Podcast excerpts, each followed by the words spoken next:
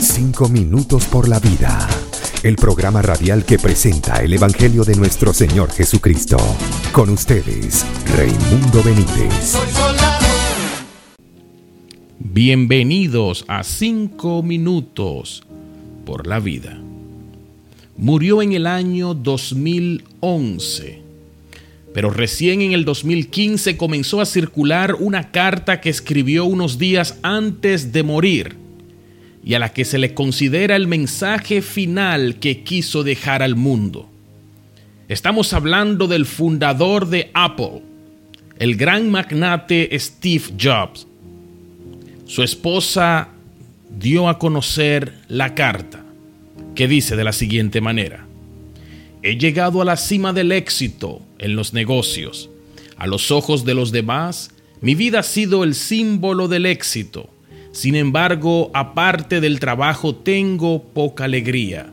Finalmente, mi riqueza no es más que un hecho al que estoy acostumbrado. En este momento, acostado en la cama del hospital y recordando toda mi vida, me doy cuenta de que todos los elogios y las riquezas de la que yo estaba tan orgulloso se han convertido en algo insignificante ante la muerte inminente.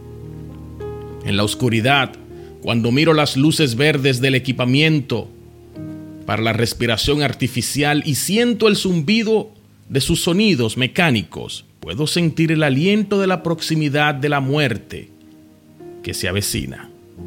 Solo ahora entiendo una vez que uno acumula suficiente dinero para el resto de su vida, que tenemos que perseguir otros objetivos que no están relacionados con la riqueza.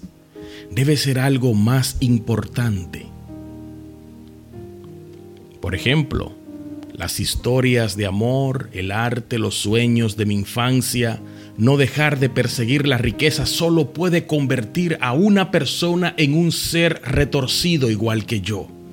Dios nos ha formado de una manera que podemos sentir el amor en el corazón de cada uno de nosotros y no ilusiones construidas por la fama ni el dinero que gané en mi vida, que no puedo llevarlos conmigo. La carta continúa diciendo, sea cual fuera la etapa de, la vida en la que estamos en este momento, al final vamos a tener que enfrentar el día cuando la cortina caerá. Haga tesoro en el amor para su familia, en el amor para su esposo, su esposa, en el amor para sus amigos. Trátense bien y ocúpense del prójimo. Amable oyente, es muy triste leer las palabras de un hombre que acumuló tantas riquezas, que fue un gran innovador, que hoy en día podemos utilizar sus inventos para, por ejemplo, propagandar el Evangelio a través de, teléfonos, de computadoras y tantas cosas.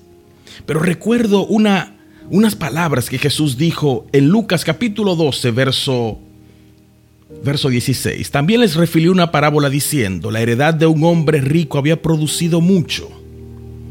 Y él pensaba dentro de sí diciendo, ¿qué haré porque no tengo dónde guardar mis frutos? Y dijo, esto haré, derribaré mis graneros y los edificaré mayores, y allí guardaré todos mis frutos y mis bienes, y diré a mi alma, alma, muchos bienes tienes guardados para muchos años, repósate, come, bebe y regocíjate. Pero Dios le dijo, necio, esta noche vienen a pedirte tu alma, y lo que has provisto, ¿de quién será?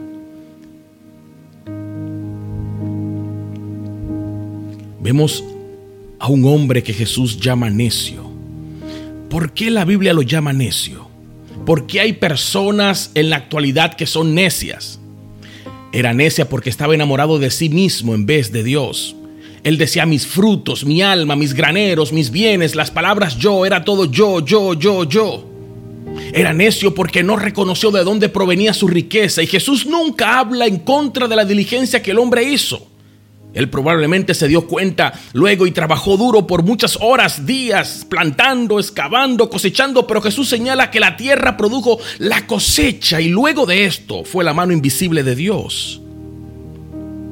Amable oyente, ¿cuántas personas se enorgullecen y se olvidan de Dios? Acepte a Cristo en el día de hoy, reconózcalo como Señor y Salvador y no permita que Dios lo llame necio por haberse olvidado de Dios. Envíame un email predicador 888 arroba gmail.com. Bendiciones.